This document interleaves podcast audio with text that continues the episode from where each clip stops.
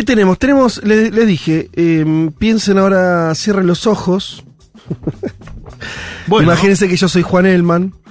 Eh, les dijimos, Juan está con un dolor de espalda eh, muy importante que le impidió venir a la radio. Le mandamos un saludito, ojalá esté ahí. Está, yo ya le pasé, le pasé el contacto de un kinesiólogo.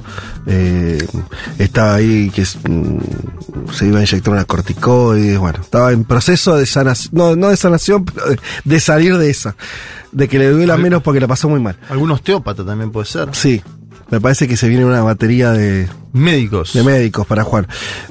Bien, entonces vamos a tomar la posta y vamos a contar un poco lo que él iba a traer para todos ustedes, que tiene que ver con una actualización de la guerra de Ucrania, de qué está pasando ahora allí. Digamos, obviamente, de la guerra de Ucrania y Rusia. Digo esto porque lo que ustedes habrán visto en las últimas horas eh, es la noticia más espectacular que tiene que ver con eh, unos drones que habrían caído en el techo del Kremlin, ahí en la Plaza Roja, en el centro de Moscú, eh, que obviamente el gobierno de Putin acusa a el gobierno de Ucrania de ser el artífice de ese ataque. Desde Occidente, también como es mo- moneda corriente, lo primero que se hizo fue dudar de que ese ataque existiera, existiera, después se dudó de que igual era inofensivo porque Putin no estaba ahí, bueno, pero ahí están las imágenes y, y hay bastantes elementos para suponer que eso fue real. El ministro de Defensa, eh, Oleski Resnikov, de Ucrania, ¿sí? Y consejeros del presidente Volodymyr Zelensky eh, anuncian, y este es el marco general de lo que vamos a hablar, que entre mayo y junio, o sea, ahora mismo empieza una nueva ofensiva en Ucrania para recuperar los territorios eh, en su país, ¿sí? Entonces, eh, en principio lo que vamos a esperar en estas próximas semanas es un intento de avanzada por parte de Ucrania para recuperar posiciones. Ustedes saben, es una guerra que está clavada. Algunos dicen que tiene similitudes con la Primera Guerra Mundial, en el sentido de pocos movimientos. ¿no? Es una guerra eh, que se libra con tanques, que se libra también con armamento más nuevo, pero sobre todo hay una ocupación del territorio muy clara, eh, y donde hay donde todo se juega en avanzar dos kilómetros o no, tomar una ciudad o no, eh, son movimientos lentos, sí, más allá de el primer, el, el principio de la invasión y después de una ofensiva hace unos cuantos meses por parte de Ucrania que recuperó muchas posiciones y se discutió mucho si Rusia eso lo, lo tomó por sorpresa o no, pero desde ese momento quedó estancado. También por una cuestión mm, de climática. Sí, vinieron este, meses fríos, el invierno, el famoso invierno europeo, el invierno ruso, el invierno de la estepa, y eso hizo también que eh, se frenaran los avances. Ahora están diciendo que tienen que terminar una temporada de lluvias que deja el terreno fangoso, imposible para, eh, o que dificulta que, que avance la, infantería, que avancen los blindados y demás. Y una vez superado eso, vendría entonces ya una ofensiva ucraniana, por lo menos eso es lo que dicen los propios ucranianos como objetivo. Em, también aseguran, esto ya desde la OTAN, que viene Ucrania eh, acumulando armamento y municiones, ¿sí? Eh, y el otro factor, y ahí vuelvo a lo del ataque con, es este, al ataque con drones, eh, que hay muchos ataques dentro de Rusia, ¿sí? Ataques que no son convencionales, sobre todo tienen que ver con asesinatos muy violentos vinculados a personalidades que no son partícipes de la guerra. Digo esto porque a veces la narrativa occidental es tan intensa que se pierde.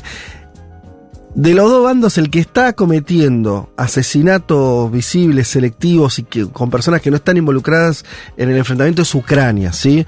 ¿Cómo lo está haciendo? Bueno, ustedes lo habrán visto, eh, volaron por los aires, mm, eh, el otro día fue un, escritor este, muy reconocido en Rusia, también eh, le pasó a, mm, este, a dos eh, trenes que cargaban mercancías en, eh, en la región de Briansk, que se está bastante cerca de la frontera con, con Ucrania Ucrania, o digamos entre Ucrania y Moscú, porque recordemos que todo esto Moscú no está muy lejos de la frontera ucraniana, estamos hablando de 500 kilómetros creo que separa.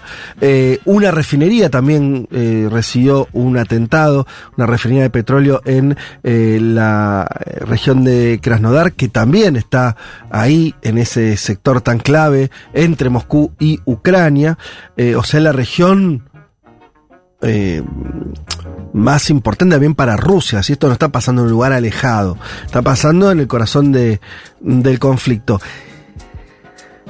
Todos dan por válido también que son ucranianos los que están atrás de estos ataques, sean ucranianos que están adentro de Rusia o eh, infiltrados que ingresan al país para, para hacer los ataques, como sea, son ataques que no tienen un objetivo militar relevante, porque, bueno, es- una personalidad, el otro día fue un bloguero que recibió una especie de premio y le explotó, son atentados eh, a civiles o a instalaciones civiles, refinería de petróleo, trenes y demás. El Hasta tema- este caso. y a- bueno, Porque este es el agravante, ¿no? Atacar la residencia presidencial. claro. Es un atacante, un intento Sí. de magnicidio evidente. Más, sí. Bueno, entonces la cuestión es. Es evidente, este, toda estas, eh, esta constelación de hechos dibujan una estrategia. La estrategia pareciera ser más de índole psicológica que militar. Nadie piensa que vas a terminar con el régimen de Putin porque mm, eh, pongan una bomba en un auto a una celebridad. No va a ocurrir eso. Pero la sensación de tener la guerra en casa para los rusos sí es muy importante, ¿no? Eh, ahora vamos a pasar un audio eh, de, de Zelensky, pero antes de eso, yo pensaba esto, ¿no? Que es. El tema es que estos hechos. Hay otra lectura posible, por eso en Occidente no, se- no, se- no, no- no- la encontrás muy fácil porque no, no están pensando mucho, ni siquiera los intelectuales. Ahora, en un momento, alguna acápita de ciertas líneas de izquierda también en Europa es interesante señalar. Pero, que es que esto refuerza la, la tesis rusa para mí. Quiere decir, ¿qué dicen los rusos? Che, yo no puedo dejar que Ucrania sea de la OTAN y yo qué sé, porque es como tener al enemigo demasiado cerca. ¿No? Guerra.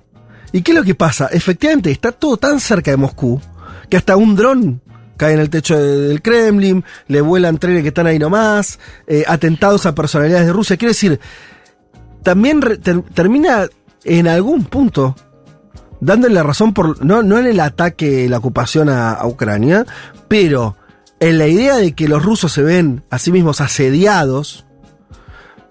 Yo esto lo veo como la confirmación, ¿no? De eso. Porque de hecho- está todo muy cerca. Está, Sí. Evidentemente, eh, cuando ellos dicen está en peligro nuestra estatalidad, tener este, nu- nuestra soberanía territorial, y voy a decir, mirá, está, de hecho les está pasando.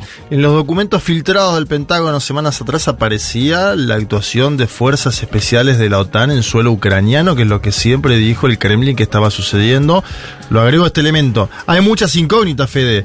¿Dónde despegaron los dispositivos? Sí. ¿Quiénes los enviaron? ¿Por qué no fueron detectados si es que partieron desde Ucrania? Ahí hay una, una hipótesis de que eh, se le pasó a la inteligencia, a la seguridad, vaya uno a saber. Más inquietante aún, y esto lo, lo plantea el medio público de España, si los aparatos pueden ser activados por, vos lo decías, por ucranianos en Moscú, Sí. que es el otro elemento. Es decir, Claro. acuérdense en 2018 el intento de atentado a Nicolás Maduro en Caracas, hecho por ciudadanos colombianos, está investigado, que activaron en Caracas un intento de atentado con un dron en un evento público donde estaba Maduro. Acá la diferencia es que no fue en un evento público y que el ataque es hacia las instalaciones en un momento donde no estaba el presidente en ese lugar, ¿no? Escuchemos a Zelensky, el presidente ucraniano, hablar sobre eh, estos ataques y lo decía de esta manera. we don't attack Putin or Moscow.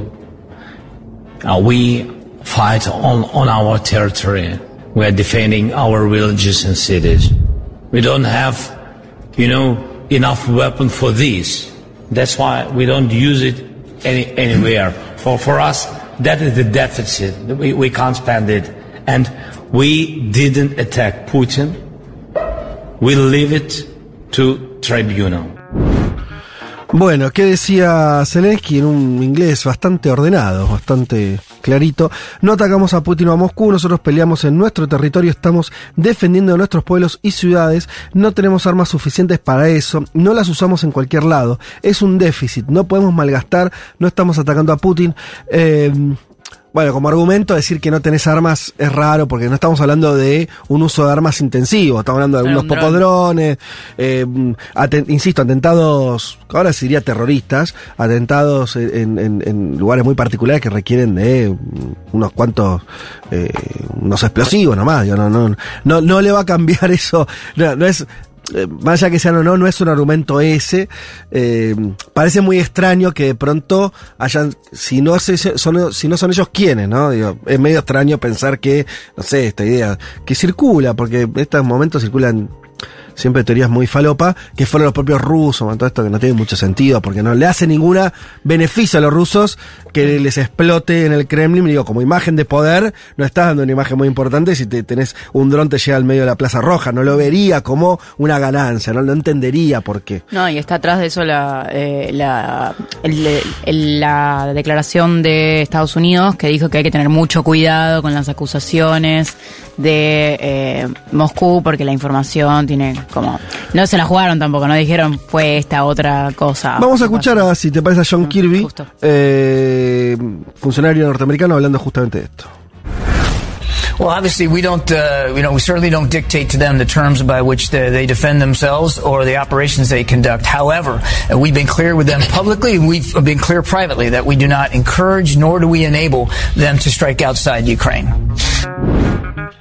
Que dijo, nosotros no le dictamos a ellos los términos en los que deben defenderse o las operaciones que llevan a cabo.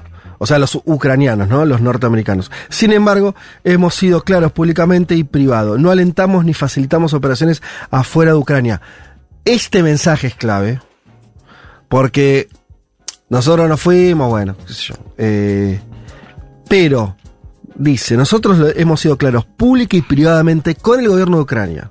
No alentamos ni facilitamos operaciones afuera de ese país. Ahí me parece que también hay un mensaje a los ucranianos de parte de los yanquis decir, che, ojo con, ojo con tirarle este, de los bigotes al gato, ¿no? Lo mismo dijo la vocera de la Casa Blanca, Karine Jean-Pierre, dijo Estados Unidos no está alentando, habilitando o permitiendo a Ucrania atacar más allá de sus fronteras. Hemos sido muy claros. Su mensaje a Zelensky, sin lugar a dudas.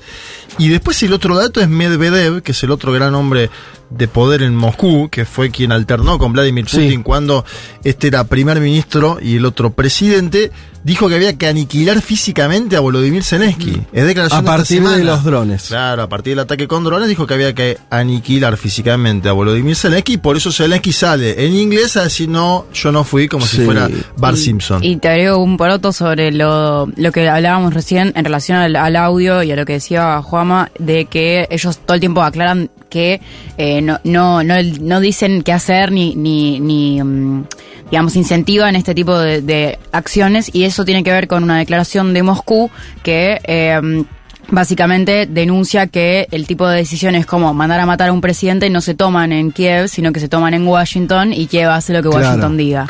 Bueno, es verdad que sobre eso hay, hay más cono de sombras. Lo que se sabe hasta ahora, que evidentemente hay ayuda, en principio de armamento, no solo de armamento, lo decía Juama, eh, muchos eh, o sea, incluso está blanqueado la idea de los asesores militares, todo eso ya está bastante eh, avanzado, que hay asesoría militar y personas en el terreno en Ucrania que son de la OTAN y por lo tanto son eh, eh, norteamericanos o británicos y demás. Todo eso está claro. Después, ¿quién está tomando la decisión de ir más allá y llevar la guerra a Rusia? Que me parece es todo el punto acá. O sea, si, si estamos viendo los primeros capítulos de una guerra que ya no va a estar solamente en Ucrania, sino que va a jugar en Rusia, estamos hablando de, de otra historieta. No sé los rusos cómo van a responder a eso. Yo creo que lo de Mendeleev, el problema es que yo creo que hubieran eliminado a Zelensky si, si hubieran podido. Creo que no pudieron. De hecho, el intento al principio de Lo la guerra. dijo el propio Vladimir Putin al inicio, ¿no? Que le, le llamó a eso. las Fuerzas Armadas a dar un golpe a Y Volodymyr por eso. Zelensky. Entonces, me parece que ahí hay un impedimento, ¿no? No es. eh, por más que lo griten, me parece que no pudieron hacerlo. También Eh, del otro lado está jugando un partido desequilibrado, porque la Unión Europea, el mismo día que, se- que hacen los ataques al- a Moscú, al Kremlin, presenta un plan por 500 millones de euros, que es 550 millones de dólares, para acelerar producción de municiones. Es decir, Claro. eh, la Unión Europea y los Estados Unidos de América siguen poniendo plata todos los días, y esto véanlo, creo que Estados Unidos puso 300 millones el mismo miércoles, la Unión Europea 500 millones, para fortalecer a Ucrania. Es decir, le siguen comprando los helados, son el papá Sí. de los helados de Zelensky. Sí, déjenme hacer un pedido, no sé si lo van a escuchar, a todos los que son intelectuales europeos o comunicadores de izquierda, que ahora tienen un chiste nuevo. Yo no sé por qué se preocupan por estas cosas, déjenos tranquilos. Se parece, no se parece a lo de Vox, por más que sean de izquierda. Que, ¿viste esta, esta idea de cualquiera que complejice un poco con la guerra es alguien que defiende a Putin o, según ellos, eh, acá creemos que Putin es un líder eh, de izquierda y que, Rusia es la, la Unión Soviética. Extrañamente, repiten esta idea, como diciendo ustedes no entienden. Y yo digo, mirá, eh, primero que yo no encuentro, de verdad, sinceramente le digo, no encuentro ningún referente, habrá alguno, no sé, pero no encuentro ningún referente serio, ni periodístico, ni intelectual que esté bancando a Putin como su referente político, digo, como, no sé, como de, che, nos gusta mucho el, Nuestro camino el seguir modelo es este. No encuentro gente que esté bancando la invasión, que haya bancado la invasión a Ucrania, que es muy distinto a decir las razones a guerra son, entre otras cosas, porque la OTAN fue expandiendo la frontera, eso no es eh, apoyar, eso es explicar. De hecho, si no, no se podría escribir libros de historia donde se dice que, eh, no sé, eh, el, el- el expansionismo nazista tuvo que ver con cómo dejaron a Alemania este, en la Primera Guerra. Y eso no es bancar, a- es explicar. Bueno. Pero hay una cosa, me parece que están muy incómodos lo- este, cierto progresismo, sobre todo español y europeo en general, que como no saben cómo ubicarse, esta es mi lectura, pero me equivoco, y están ante una oleada muy atlantista, muy bueno, hay que defender la democracia, una serie de cosas que son medio, acá las juzgamos como este, de dudoso origen, y no saben cómo ubicarse, yo entiendo esa comodidad, pero entonces dicen, no, porque en América Latina no sé qué, y hay que, y como si, porque ellos no están pudiendo ni siquiera criticar la guerra. O sea, no, no, te- no están pudiendo ni quitarla, porque en, hoy en España vos criticás la guerra y te señalan como amigo de Putin, ¿no? Es, es Sí. parte del chantaje en estas situaciones. Yo lo lamento mucho, pero no tenemos la culpa. ¿Entendés? Que, que vos no puedas hablar y, y decir lo que pensás. Digo, porque hay medios que que están empezando a ser medio. Este, eh, ¿Cómo sería? Europa explaining, ¿viste? Este, este, este, y, y- y esta idea, se lo escuché a una periodista de origen ruso que dio unos vuelcos ahí. Y, y yo no sé, porque. O sea, problema tuyo. Yo- no- nosotros acá tratamos de entender las cosas y me parece que la lejanía nos permite un poco más de una cosa, no sé si imparcial, pero lo menos un, un poquito más equilibrada. Eh, y a mí me asombra eso, me asombra esa, esa, esa mirada tan, tan sesgada. Eh, no sé, yo no- la verdad que nosotros no tenemos mucho que, eh, de qué hacernos cargo de eso. Pero bueno, desde acá re- reiteramos, nos parece muy mala guerra, nos parece un horror este, eh, la invasión de un país como solución a tus problemas de seguridad.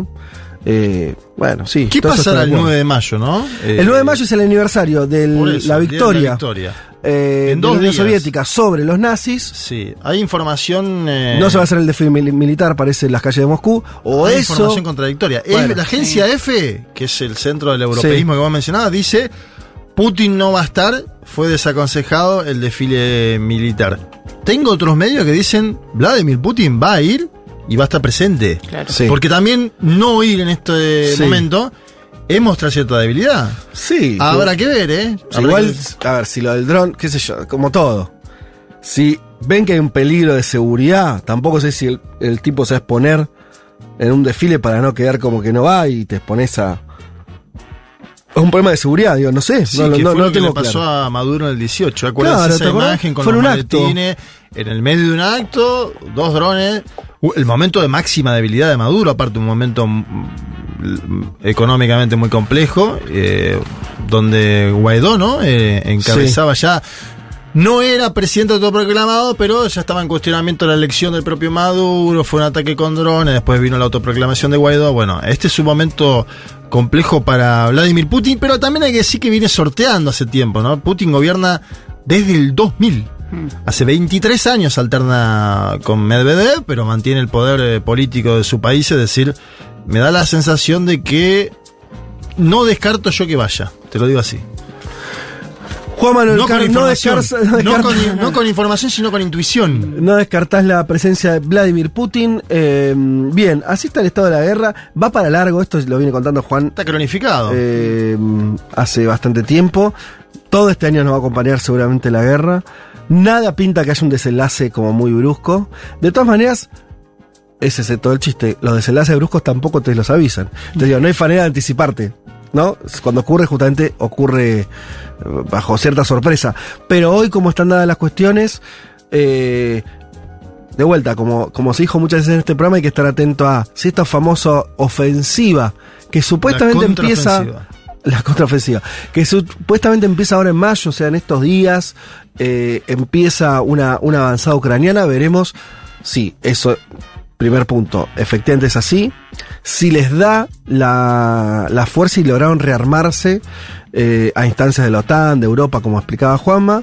Y si efectivamente eh, las filas rusas ceden ante esa presión y empieza a haber una recuperación del terreno importante por parte de Ucrania o, o no, o estamos en una situación más, más estancada. Eh, en los próximos días ya vamos a tener eh, un perfil más claro de, de eso que está ocurriendo. Bien, dicho todo lo cual, creo que podemos... Uy, la cantidad de mensajes que cayeron. Eh, cortamos acá. Vamos a escuchar a Feli Colina. ¿Quién les parece? Sí, qué lindo. Bárbaro. Que estuvo en el Festival Futurock, nada más. Sí. Haciendo carnavalito de duende.